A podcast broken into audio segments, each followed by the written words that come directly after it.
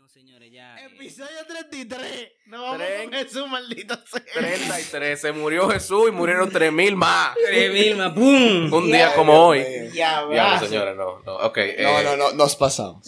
Sí, o sea, no, no está bien. O sea, sí está bien reírse, pero no está bien hacer chistes. ¿Eh? ¿Qué? Sí bien reírse, pero no está bien hacer chistes. pues, Ajá, entonces no vamos a mirar y no vamos a reír sin, No, sin no ningún porque, motivo. porque- no, porque tú te puedes reír Ajá. de un chiste, una vaina te dio risa, pero no lo hiciste tú el chiste. Entonces al final tú no cargas con, con la conciencia Con de la que tú fuiste que hiciste ese chiste, ¿tú entiendes? La responsabilidad. Exactamente. Entonces, el, el episodio 33 de Ciro Relajo eh, viene a ustedes gracias a la casa de Juanes, eh, auspiciado porque, no sé qué sé yo, vinimos y quisimos grabar hoy un día fuera de semana, eh, de fin de semana, perdón. La casa del Bandersnatch. Exactamente. Y estamos los cuatro muchachos de siempre, más la voz en off. ya hizo su gran aporte en el episodio de hoy. Está el doctor Pepi. Saludos. Tú llegas y dices, "Ujú", cobra y te va. Maldita vida. ¿Verdad? Como bueno que así, coño. Coño, qué rico, ¿eh? Qué rico. Como Pero- miran los pobres. Exacto. ¿Qué más, pues? Tenemos al panda por ahí. Tenemos a- al señor eh, Alahu Akbar. Al anfitrión. Snatch. A la jugada el anfitrión Juanes.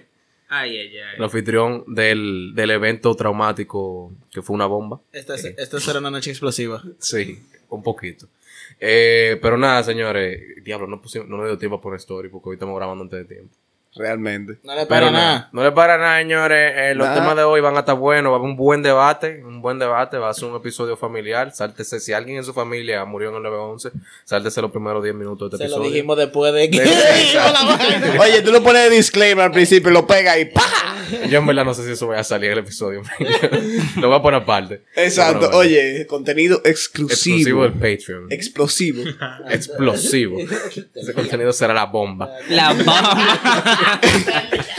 Está que arde. Está burlada. No puede ser, loco. No, miren, señores, fuera de relajo. A mí hubo un meme de, lo, de la vaina de, de World Trade Center que me dio pila de risa. Ustedes vieron de que these gender reveals are getting out of hand. Sí, sí, sí. El, el que tiene la torre con la el torre humo. quemándose con el humo rosado. Con el ¿no? humo Men. rosado. No, No, ¿por qué? sí, no, no, no. Ey, la gente está pasada. En verdad, yo estoy diciendo por qué, pero a mí me encanta ese tipo de humor, maldito Eh, sea. eh, se- No, mira. No te estamos muertos por dentro. A mí el que me gusta es una secuencia de stickers que hay por WhatsApp. Sí, que son una familia. Samir. Sí, el tío, es una familia de árabes. Ah, sí. Que dicen, oh, mira, es un pájaro. No, es un avión. No, es el tío Samir. Y tal Se la explota. Se explota la torre gemela y dice, era. Era.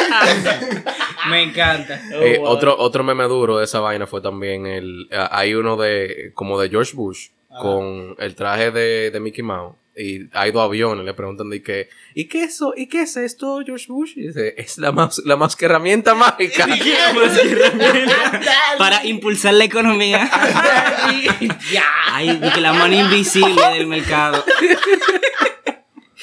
Aquí, aquí no hay Señor. Bush, ¿qué es eso? corazón. Estamos muertos toditos. Señores, vamos a esta vaina. Samir-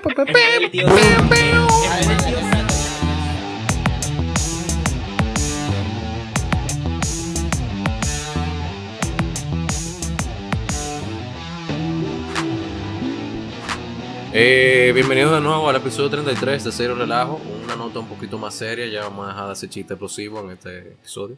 Eh, ¿Cuáles son los temas de hoy? Eh, el tema de hoy, ah, sí, el tema de hoy va a sacar chipa. El tema. ya lo, ya lo De que ojalá que no le baje la temperatura. Hey, señores, jet fuel does not melt steel, Steel beams. Mm. Gracias. Tú Eh, eres ingeniero, papá. claro. Señores, el episodio 33 de Cero Relajo vamos a tratar sobre si las personas cambian. Vamos Si a debatir o no. cambian. sobre si las personas cambian o no. Hay Eh, personas que cambian de novio y de novia muy fácilmente. Sí, pero eso. creo que no es a eso a lo que te refieres, Hay personas que cambian de trabajo también. Exactamente. Eso se llama millennial. Cambian de hijo. Per- Y que perdón. cambian de hijo. Eso se llama mi papá. No, señores. Eh, sí, vamos, vamos a hablar de si la gente, si las personas cambian o no. Eh, no sé si a alguien le gustaría introducir el tema. Yo quisiera introducir otra cosa. Introdúzcalo. Quisiera introducir No, una frase. Me, me retracto de lo que Tranquilo. dije. Mucha gente Tranquilo. dice que cambia para introducirlo. Mira, mira, Exacto. Mira, Mira, una frase quisiera introducir. Ajá. Hay una frase muy popular que dice que un tigre no puede cambiar sus rayas. Y con eso quiero iniciar este tema en el cual nos estamos viendo con personas, no con tigres. Entonces, Ajá. ¿qué sucede? Las personas se supone que somos entes pensantes y que deberíamos ir más allá de los errores que hemos cometido en el pasado. Entonces se supone que nosotros estamos aquí para aprender, ¿verdad que sí? Sí. Pero ¿por qué será que hay gente que por más que se tropiece, que por más que vea las cosas que ha hecho en el pasado, sigue Vuelve siendo la misma vaina, sigue cometiendo los mismos errores? ¿Qué es lo que nos pasa? Bueno, definitivamente ahí se puede haber una correlación entre el nivel de inteligencia de esa persona, o su coeficiente intelectual y su capacidad para aprender de sus errores. Se ha evidenciado, se ha visto de que personas que son más inteligentes, son muy inteligentes, tienen una capacidad de pensamiento abstracto que le permiten incluso poderse verse en situaciones teóricas o hipotéticas de las cuales pueden sacar un aprendizaje sin tener que vivirlas en la realidad. Eso en, en contraste con una persona que tenga un déficit intelectual significativo, que no haya consumido ningún tipo de cereal de pequeño y que su madre haya tenido algún tipo de deficiencia vitamínica durante el embarazo. Entonces va a, dar, va a dar como resultado una persona que en definitiva va a tener que vivir por experiencia y experiencias traumáticas en muchas circunstancias esas situaciones de vida para poder sacar si acaso un aprendizaje son como quien dice los, extrem los extremos y ya luego de ahí va un espectro que va de personas que aprenden rápido que no necesitan pa- que pasa mucho trabajo a una persona que le tienen que tirar el martillo en la cabeza para que aprenda Pero yo estoy en desacuerdo en una parte de que no necesariamente el que no cambia es porque es bruto. Muchas veces porque realmente esa persona tal vez puede que entienda que no necesita cambiar. Claro. O sea, porque tú puedes tener un comportamiento que para alguien sea incómodo o, para, o, o tú hayas hecho algo o lo que sea, pero para ti no lo es. Y no lo va a hacer. Estamos, estamos hablando, eh, digamos, de, de aprender de un error, eh, como cambiar. Sí. Pero, ¿qué fue? No, que estaba pensando en esas mujeres que siempre se meten con hombres casados, que dicen, ¿por qué que yo siempre me meto con hombres casados? Porque como tú que, siempre buscas hombre casado. Exacto. Ey, no, pero hay mujeres que dicen que no saben que son casados. que no saben que son casados. Eh, un shout out para Coilover que subió un post muy interesante el fin de semana donde dice que si usted quiere averiguar si es casado, llámelo un domingo al mediodía. Demonios. Mierda. Le estamos dando, le estamos dando, lo- pero no, llámelo privado, ¿verdad? Y dígale que usted es de un banco primero. Entonces, sí. o, o quién sabe ahorita la tiene guardada ella como Domino's Pizza Un banco, un Te Ey. está llamando Domino's Te está Pizza. llamando Domino's Pizza. bueno, claro. le está llamando Domino Pija, eh, porque- Eh, no, pero ya, volviendo a la, a la seriedad del tema. eh, miren, yo, yo creo, yo creo que quizá la gente no cambia per se, sino que cambia el entorno y cambia la circunstancia de la gente. Aunque, aunque, si bien, o sea, sabemos muy bien que hay un proceso, vamos a decir, de, de, de maduración de la persona, eh, de crecimiento, porque a ti, ya hablamos en un episodio pasado de que las prioridades que uno tiene cuando es joven no son las mismas que uno tiene cuando crece. sí ¿verdad? Pero eh, llega un momento en el que uno estima que uno, no, que uno ya terminó, que uno no va a cambiar su forma de pensar, o que uno no va a cambiar, vamos a decir, que ya, ya uno tiene un carácter definido. Y uno cree que uno va a reaccionar de una forma hasta que uno le pasa una cosa. Que por ejemplo, todo el que dice de que, de que tú no sabes cómo tú vas a reaccionar el día que te atraquen hasta que te atraquen, tiene mucho que ver el contexto. Y vamos a remontarnos a un estudio eh, hecho por la Universidad de Harvard. En verdad, no sé, yo estoy hablando mierda con eso. Pero sí Estudio- sucedió lo siguiente. tú dices un estudio empírico y todo el mundo ya tiene que creer. Bueno, no, no, pero, pero en, en verdad yo creo, o sea, esto fue algo que pasó de verdad en la guerra de, de Vietnam, fue que le administraban eh, heroína o Ah. opio, a lo opio, eh, qué sé yo, una droga. Creo que era droga. Perico. Caso para los fines.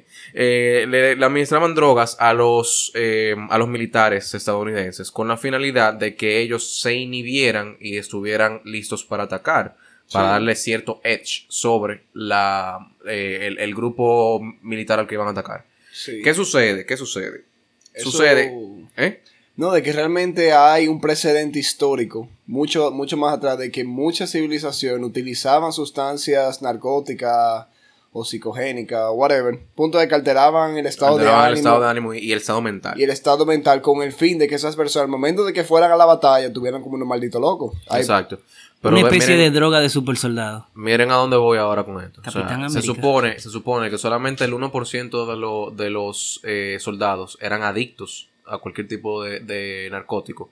antes de la guerra. Durante la guerra, el 25% se volvió adicto porque o se la administraban o ya veían que todo el mundo estaba consumiendo y el, 20 el 25% no, el, el 20% si me lo recuerdo. ¿Qué sucedió cuando o sea, el, el gobierno estaba preocupado? Porque coño, estamos creando una cantidad de gente adicta a la droga. ¿Qué va a pasar cuando esa gente vengan para atrás? O sea, cuando esa gente volvieron para atrás, nada más el 1% se quedó adicto. ¿Y por qué nada más el 1% se quedó adicto? Porque no tenían el estímulo y la presión que había de consumir el narcótico. O sea, al final, eh, digamos que ellos consumían droga más porque lo estaban empujando que porque lo necesitaban. No, y por la situación en la que estaban. o sea, Y una la situación de la- estrés diario, que ellos lo que querían era una forma de olvidarse estando solos, sin su familia, etcétera. Eso lo lleva para ese tipo de cosas. Automáticamente llegaban a su familia, ellos volvían para atrás otra vez. Exactamente. Entonces hay que ser muy delicado con cómo uno va, por ejemplo, a reaccionar a ciertos estímulos que uno tiene en la vida. Porque mientras, eh, eh, mientras más bajo tú estés en tu, en, en tu estado de ánimo, es más fácil que tú te vuelvas adicto a algo. Bueno, y realmente, basado en la ciencia contemporánea, tengo algunas discrepancias. ¿Qué es la ciencia contemporánea? Loco, estudios que, que están por, más adelante del 2012. Viejo, Ok. Feng Shui, naturalismo, todas esas cosas. loco. Realmente tengo ciertas discrepancias con eso, pero vamos a decir que, vamos, que hay una cita histórica con respecto a eso. Pero realmente hay que tomar en cuenta, y algo que creo que no lo hemos abarcado, y es que hay varios tipos de inteligencia. No es solamente una inteligencia relacionada, por ejemplo, lógico-matemática, sino también con una inteligencia, inteligencia emocional. emocional, una interpersonal, una intrapersonal, etcétera, etcétera. etcétera, etcétera, etcétera. Entonces, ¿qué sucede con Una eso? masturbacional. por ahí anda una. Una, onanística. Entonces, ¿qué sucede? Realmente yo entiendo de que las para sentar un precedente o una posición, para poner una posición, yo sí creo que las personas cambian, ya sea con el tiempo o que cambian dependiendo de la circunstancia de vida a la cual se enfrentan. O sea, tú quieres decir que mi ex no es una perra sin corazón. Posiblemente sea una perra sin corazón, pero una perra sin corazón diferente. Te ella compro cambió, esa. ella cambió en, otros, peor. en otros aspectos. En pero otros vámonos por ahí mismo, vámonos por ahí mismo. Cuando usted le, le pegan los cuernos Ajá. o demás situaciones parecidas y después cuando quieren volver y que no, yo voy a cambiar por ti, ese tipo de cosas, ¿usted le cree o no le cree? Depende del tiempo que pase. Eso Va, depende. pasaron cinco meses. Eso depende. De cuánta eternidad haya perdido en ese periodo de ¿De tiempo. de tiempo? Mira, quiero decir un paréntesis con eso mismo que tú acabas de decir.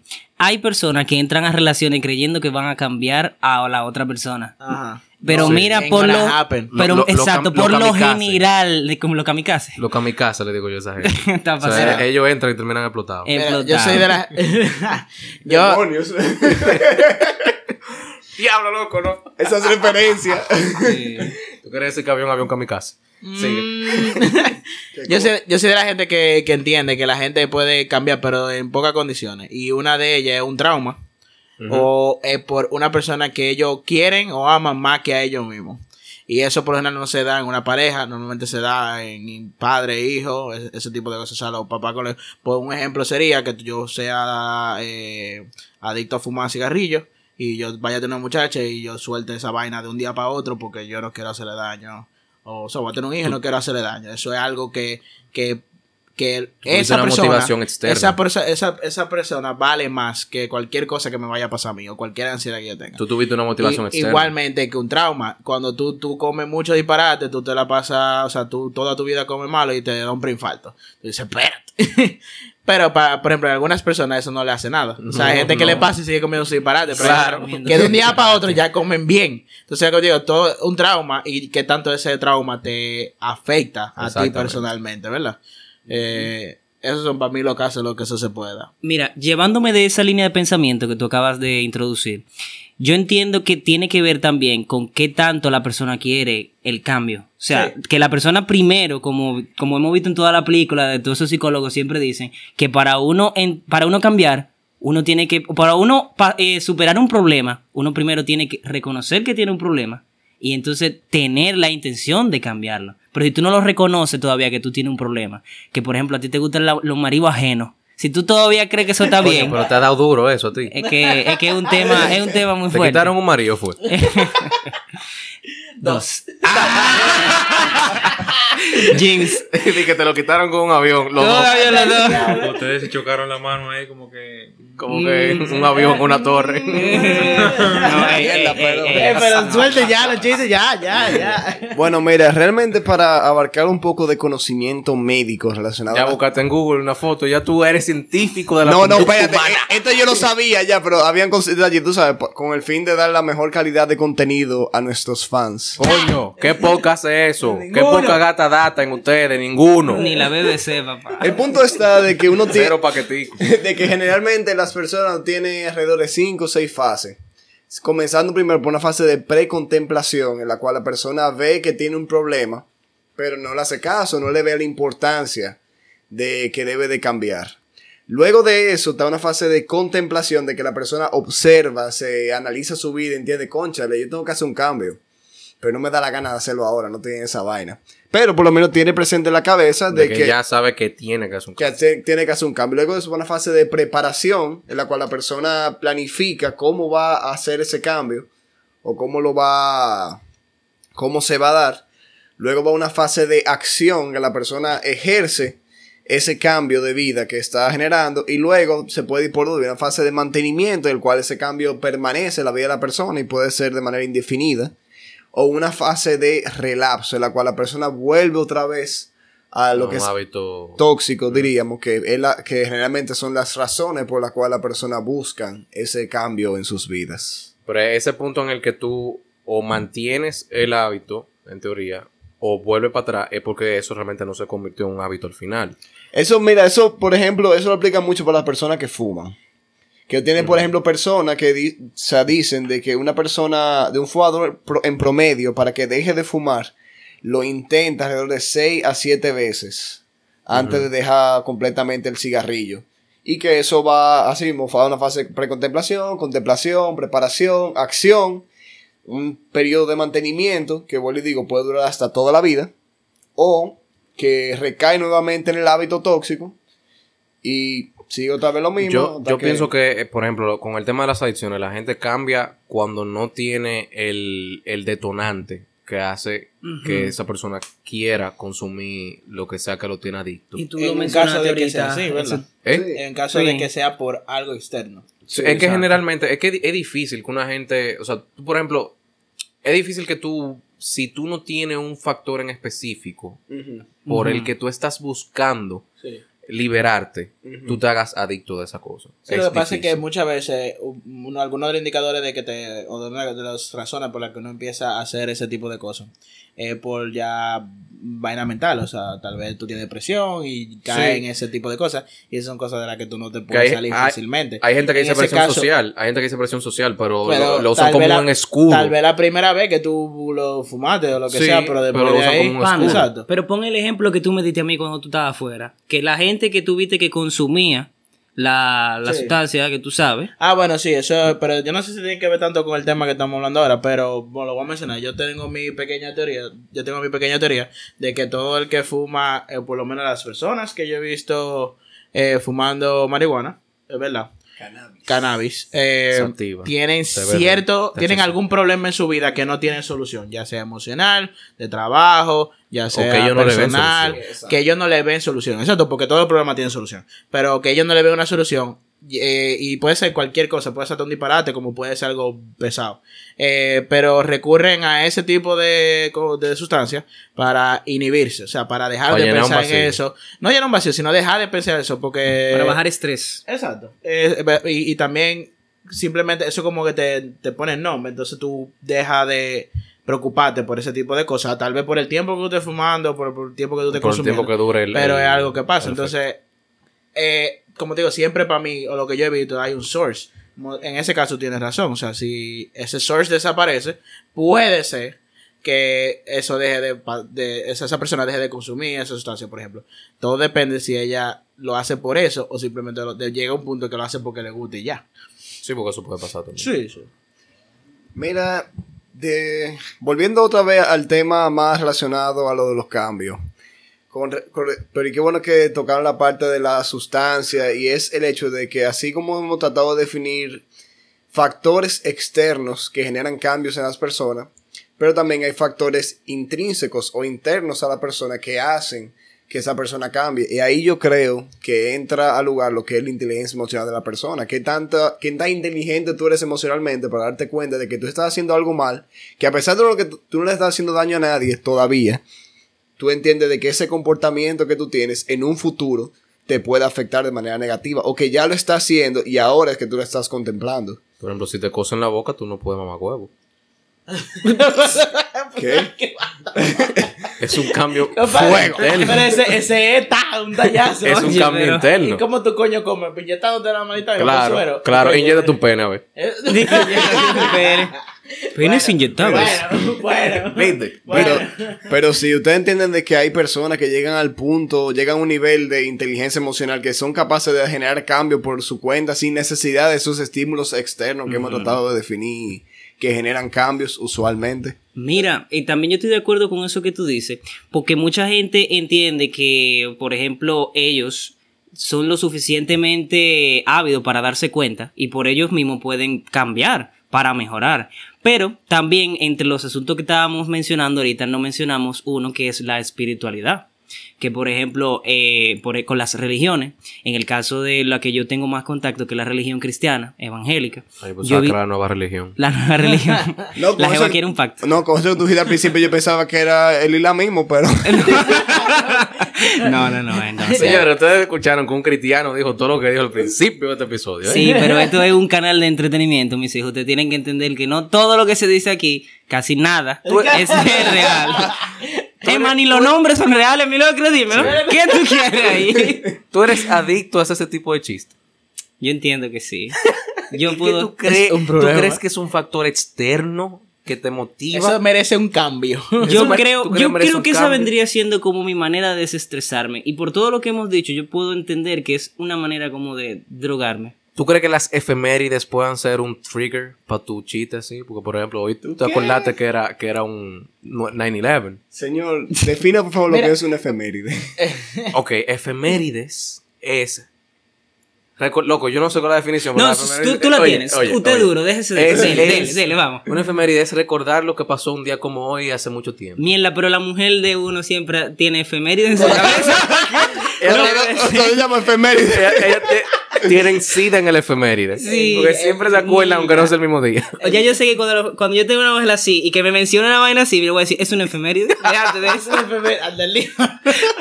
Oye, una pregunta, una pregunta, tengo curiosidad ahora. Realmente, esa parte, hablando de la parte de espiritu- espiritualidad y religión.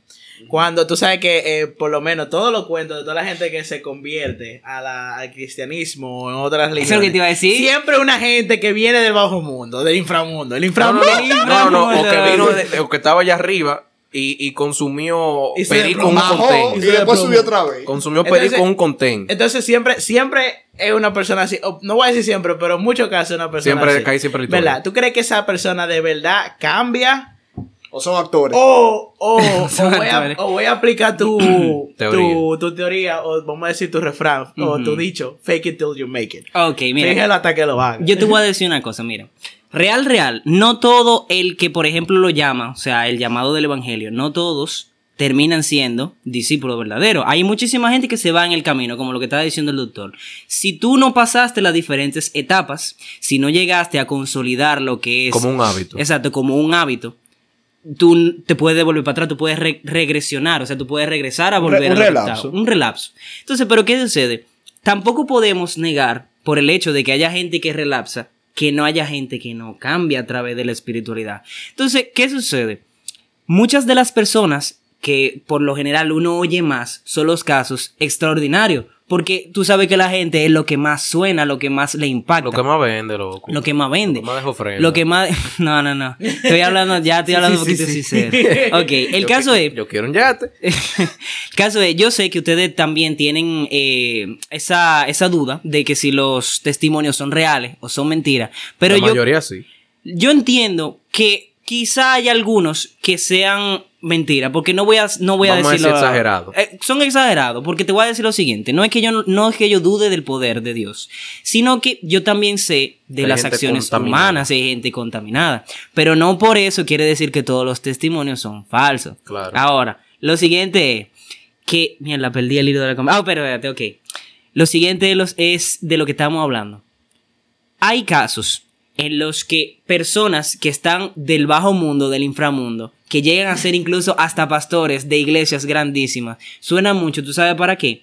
Para que ese tipo de casos lleguen más a las personas. Y no es algo en sí, ya que yo creo en el poder de Dios, no es algo actuado, sino que es parte de lo que es el plan de Dios. Eso es lo que yo entiendo. Pero, ¿y si es tan conveniente darle la historia a, las, a muchas personas de que, de decir literalmente, yo estuve en el mismo lugar que tú estás ahora mismo y mira cómo estoy yo ahora, gracias a Dios, únetenos? Eso no sería como que muy conveniente pa- para tratar de captar discípulos. Eso fue lo que te acabo de mencionar. O sea, si realmente hay un Dios que de verdad está estructurando todas las cosas, realmente Él haría las cosas como más le convengan. O sea, real no sería algo a la suerte, ¿tú Él entiendes? también puede mercadearse. Él también Exacto. puede mercadear. Que Dios se Hecho mercadea. mercadear. Claro.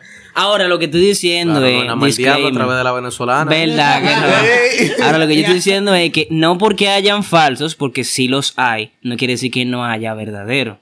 Eso Claro. es. No, claro, pero yo, por lo menos Yo para... entiendo lo que tú dices, totalmente Pero estoy de me- por lo menos contigo. para mí, el que es verdadero con respecto a eso no lo anda diciendo todo el mundo. Es o, que- o no anda dando tanto testimonio de una manera tan exagerada. Entonces te voy a hacer una pregunta, ¿y cómo la gente va a saber si nadie lo dice? a través de la palabra de los demás.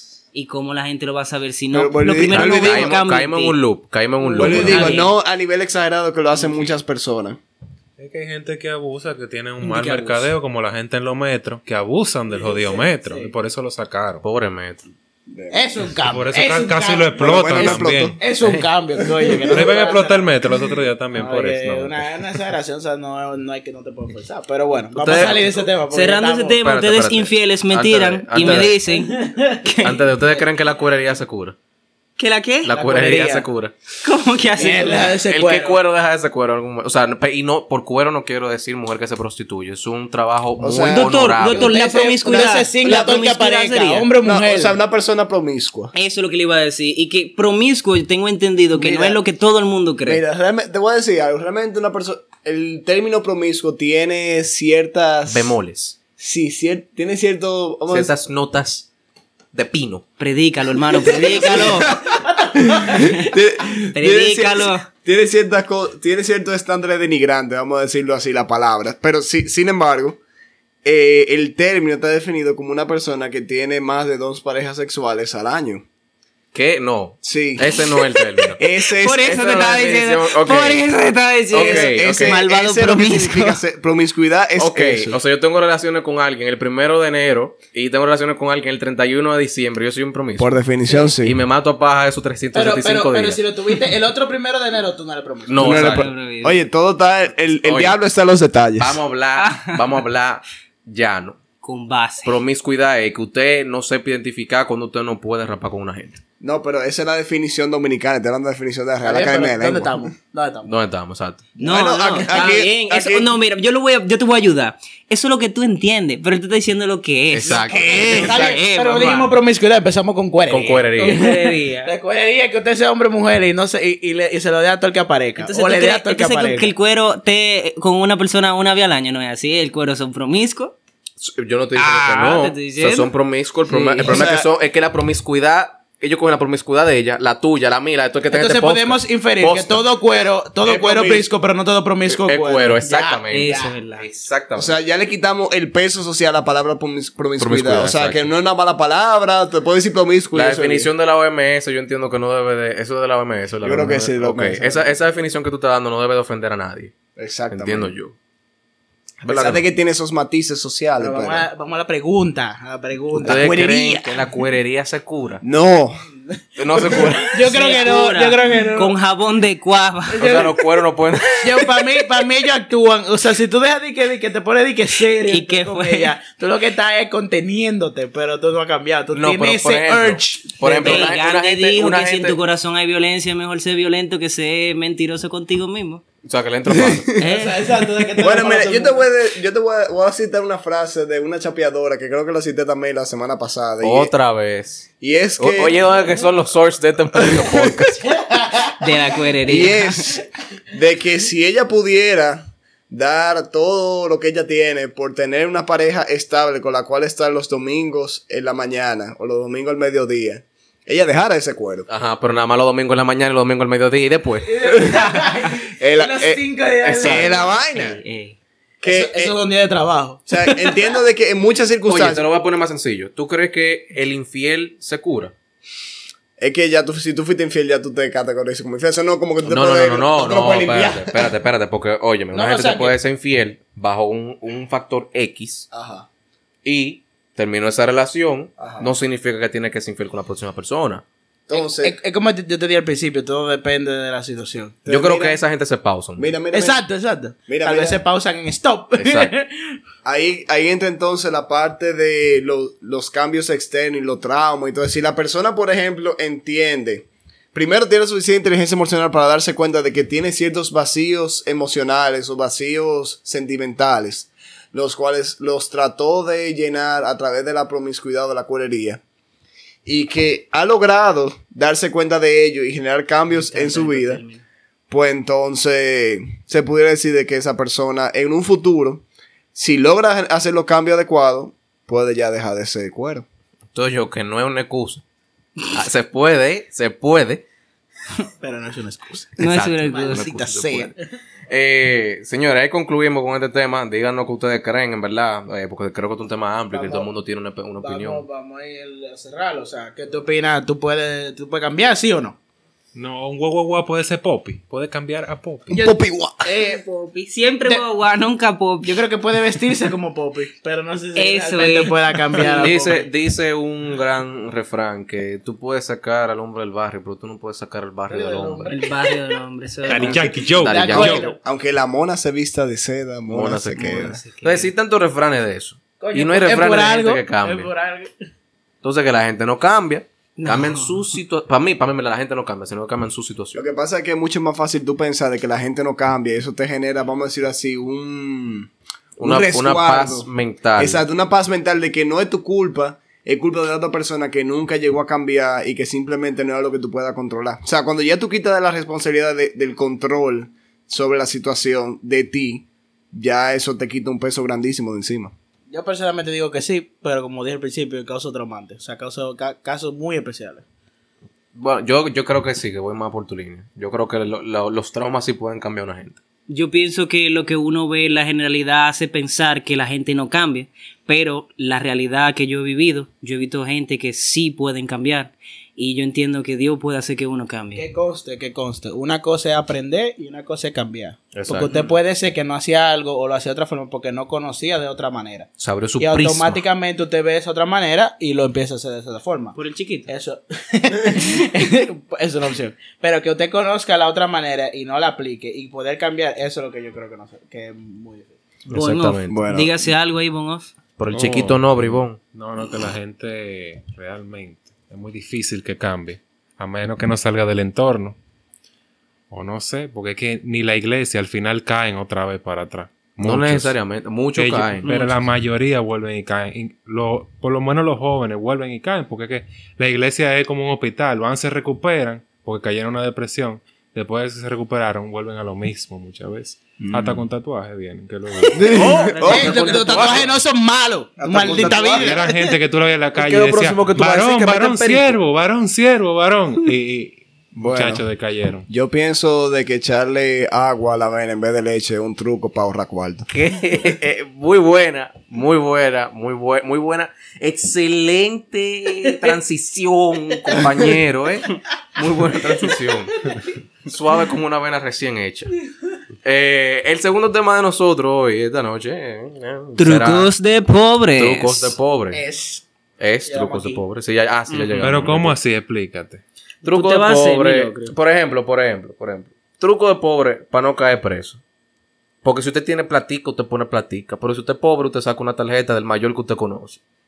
Ah, sí, Porque usted no sí. tiene platica, usted saca una tarjeta Vámonos del más cotidiano. de El truco de pobre es que se te acabe el champú y tú le echas agua a la botella. Diablo, loco, me lo quitaste. Ey, ¿quién no ha No, hecho no, no, eso? no. mira, porque- mira, y es mayor porque tú no conoces un general. Exacto. Pero Eso no, es- no Eso aplica con el lavaplato también. Exacto, no, eso te iba a decir. Nos quedamos en, champú y en lavaplato, pero yo creo que todo, todo pote rellenable que sea de algo líquido y detergente, Sí. se le echa agua. Sí, pa- para pa que rinda. O poner la gorra de, de, de raso adelante en el cristal para que no te paren. Para que no te pares. Oye, Oye. Ah, no, yo me sé uno. Sacar en el Sonata un vaina de Uber para tú decir, cuando te paren, yo estoy Yo haciendo estoy- servicio. y el carro cargado de marihuana. De marihuana. y es verdad, está haciendo un servicio. Demonios. A César le gusta eso. A César le gusta. Uber droga.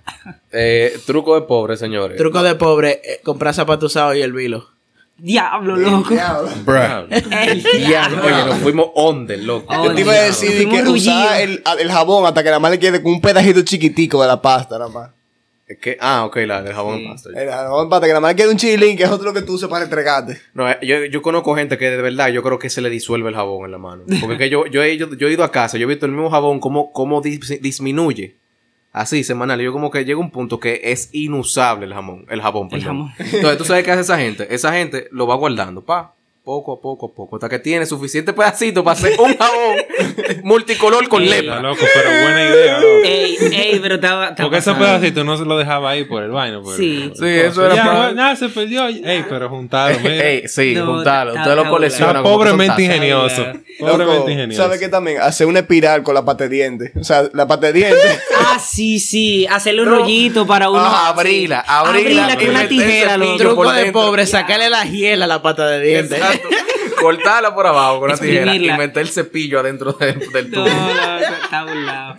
Loco, Eso es muy utilizado por las madres dominicanas, realmente. Ey, truco de Esto viene de las abuelas. Este- yo- eh, esto, una esto sí es una vaina donde yo creo que las abuelas no cambian. No importa cuánto cuarto tenga. La abuela suya siempre, siempre, siempre, cuando compre 10 pesos de carne, va a comprar 20 de papa para rendirla. Papa o tallota. Y siempre va a ser papa, carne con papa y tallota. Y tú vas a ver, coño, pero a mí me están engañando. o sea, yo estoy comiendo de que, de que arroz con papa. Con papá, ya que estamos hablando de eso, Panda, esto contaría como un truco de pobre. La gente que compra tres y cuatro plátanos para servírselo a una gente con cuatro rodajas de salami. No, eso es- se llama hacer rullido. eso no es un truco, es un azaroso. Eh, eso- Va a rendir el Es un azaroso.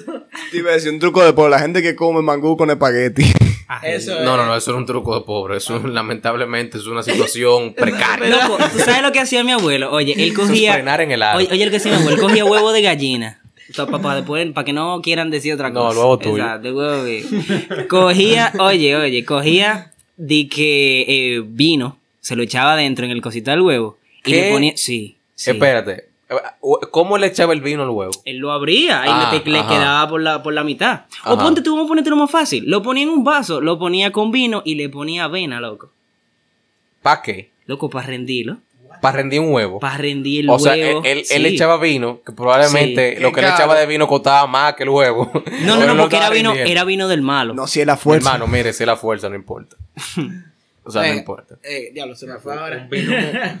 Un huevo morado, entonces él tenía un, huevo morado. Thanos, Thanos X. Es que, óyeme, mi abuelo vino debajo, él no, tú sabes, eso son cosas que. No, no, no. Oye, no, eso es lo que había. mi hermano, mire, esto lo vino de abajo, pero eh, eh, era creativo desde Era abajo. creativo, sí. Vino con huevo y avena. Y avena. ¿Y entonces qué era eso? ¿Eso era un vino, eso era un huevo, eso era avena? Oye, ¿cómo le decía eso? Oye, ¿cómo le decía? Le decía Nutrin a eso. un Loco. Eso me acuerda un tío mío que hace un plato llamado zambumbia. Que todo lo que hace, todo lo que se hace en la semana, pues, moro, habichuela, arroz blanco, carne de cerdo de res, que sé yo qué, maíz, reciclo. se, exacto, se cocina toda esa vaina junto. Un chofán. Para tirarse Un unos peos comodísimos el lunes. Oye, un. Nutrin, lo voy a tener presente ese nombre. Ey, ey. Mira, truco de pobre, truco de pobre. loco. Agarrar la lata de, de aceite, vaciar el hormigón y ponerle Sí, una varilla en el sí, medio. sí. Y ya tú tienes un gimnasio en tu Tiene un casa. gimnasio en tu casa. Ey, pero. Lo he visto, sí. Ey, lo hacen de diferentes pesas. Cogen la tica chiquita, De cogen tuna, una vaina de la grande. de. Esa, esa es la, pro- la progresión es esa, no es de que no, que el plato es 45, no. Pa- oye, No. pásame la, La de lata de, pi- tuna. la de pintura, La de pintura. pásame la de pate de tomate. un galón de pintura de esos blancos. Sí. Diablazo, eso Sí. es para hombres. Papá, pero tú no has visto lo que son de, de, de pote de crisol, de lo grande. El- Sí, papá. mira, mira, del diablo. Coño, ¿y cuánto pesará eso? Lo Porque grande- se- Lo podemos pesar porque tú y yo sabemos cuánto es. Sí, pero no, no, no lo vamos a sacar ahora. Sí, pero No lo ahora vamos a no. sacar ahora. Lo que pasa es que yo creo que hay un problema y por eso que la gente se queda pobre. O sea, el tipo agarra y gata, qué sé yo, eh, 0.10 metros cúbicos de hormigón ahí. Dije para ir para el gimnasio. Después que lo vacía, ay, mira esta pesa, qué sé yo, qué, qué sé yo cuánto. Cuando la va a levantar, no la puede levantar. puede levantar. Eh, coño, ¿para qué? No, ¿Para es, qué? es una maldita niña, loco, si no lo levanta. Loco, Loco, vete pero, y levántala tú, güey. Mal comido esos tigres, abusador. Mal comido. Tú porque tienes comida Esos buena, que comes con. Exacto, o sea, gracias. Acuérdate que ese tipo no puede pagar el gimnasio y está, está comprando arena, cemento y piedra. O se lo está robando de una construcción que están haciendo al lado. Y lo está echando en una lata de aceite. Y O sea, Tengo, tengo uno, tengo uno. Dale. Hubo una vez que yo tenía que hacer una cartulina para la universidad, eso fue comenzando. Y yo no tenía cuarto en ese en- momento. no tenía ni un peso andaba. No tenía ni un peso andaba. Entonces la cartulina era para el otro día. Loco, yo vi un pedazo, una caja. Yo la cogí, la caja, en la, ca- de la calle, la abrí, la volví una cartulina, loco. Y le puse abajo de que con cartulina. Yo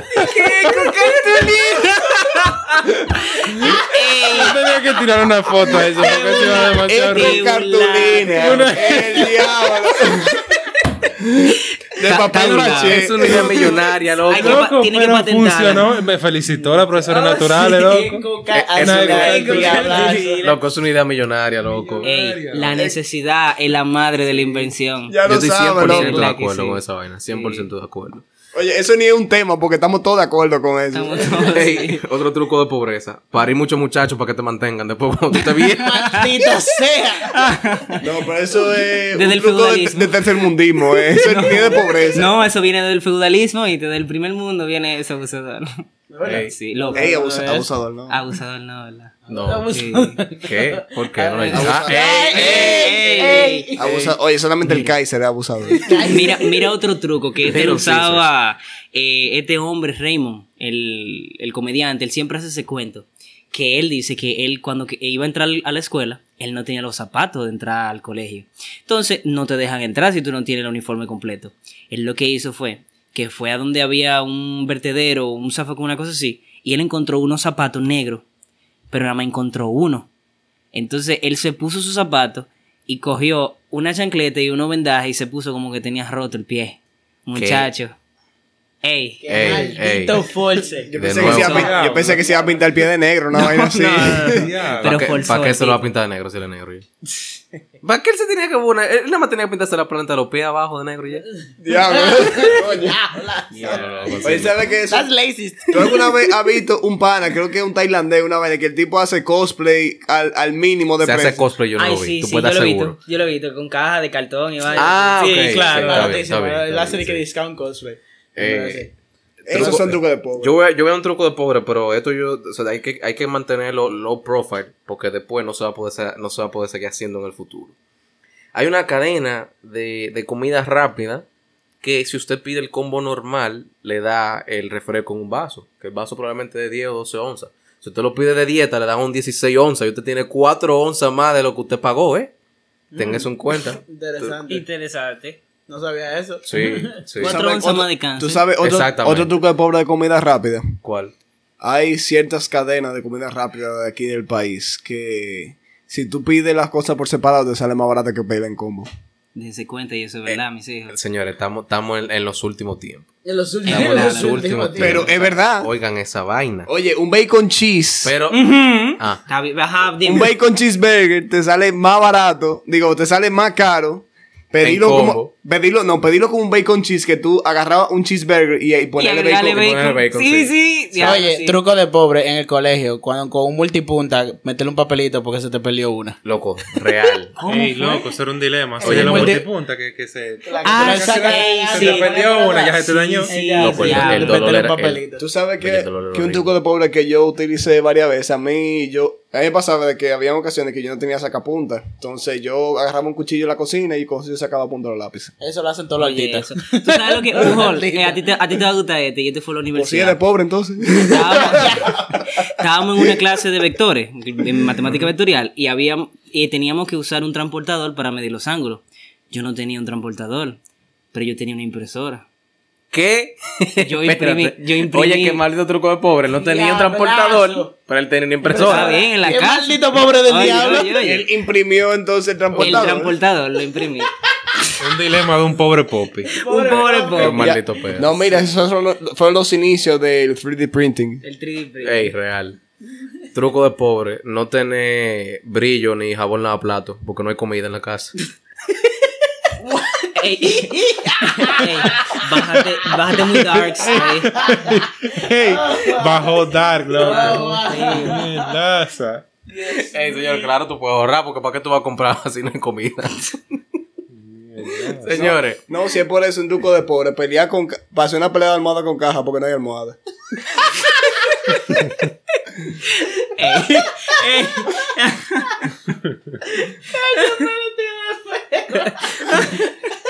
Señores, esto- nosotros no tenemos perdón de Dios. No, pero para nada. Esto a nosotros no nos salva a nadie ya, señores. Pero nada, no se vayan al mismo barco que nosotros, escúchenos nada más. Eh, hasta la próxima. Yo no sé ni cómo despedir esta vaina hoy porque... Exacto, recuerde que reírse no es lo mismo que ser responsable del chiste. Exactamente. Yo le, le vendí una idea ahí, pero ríanse de toda esa vaina, porque al final, el responsable del chiste, el que va a tener su página de Instagram, y que le van a entrar los cuartillos. Cuarti- los motion. Señores, nos vemos la semana que viene. Ya ustedes saben, cuídense por ahí.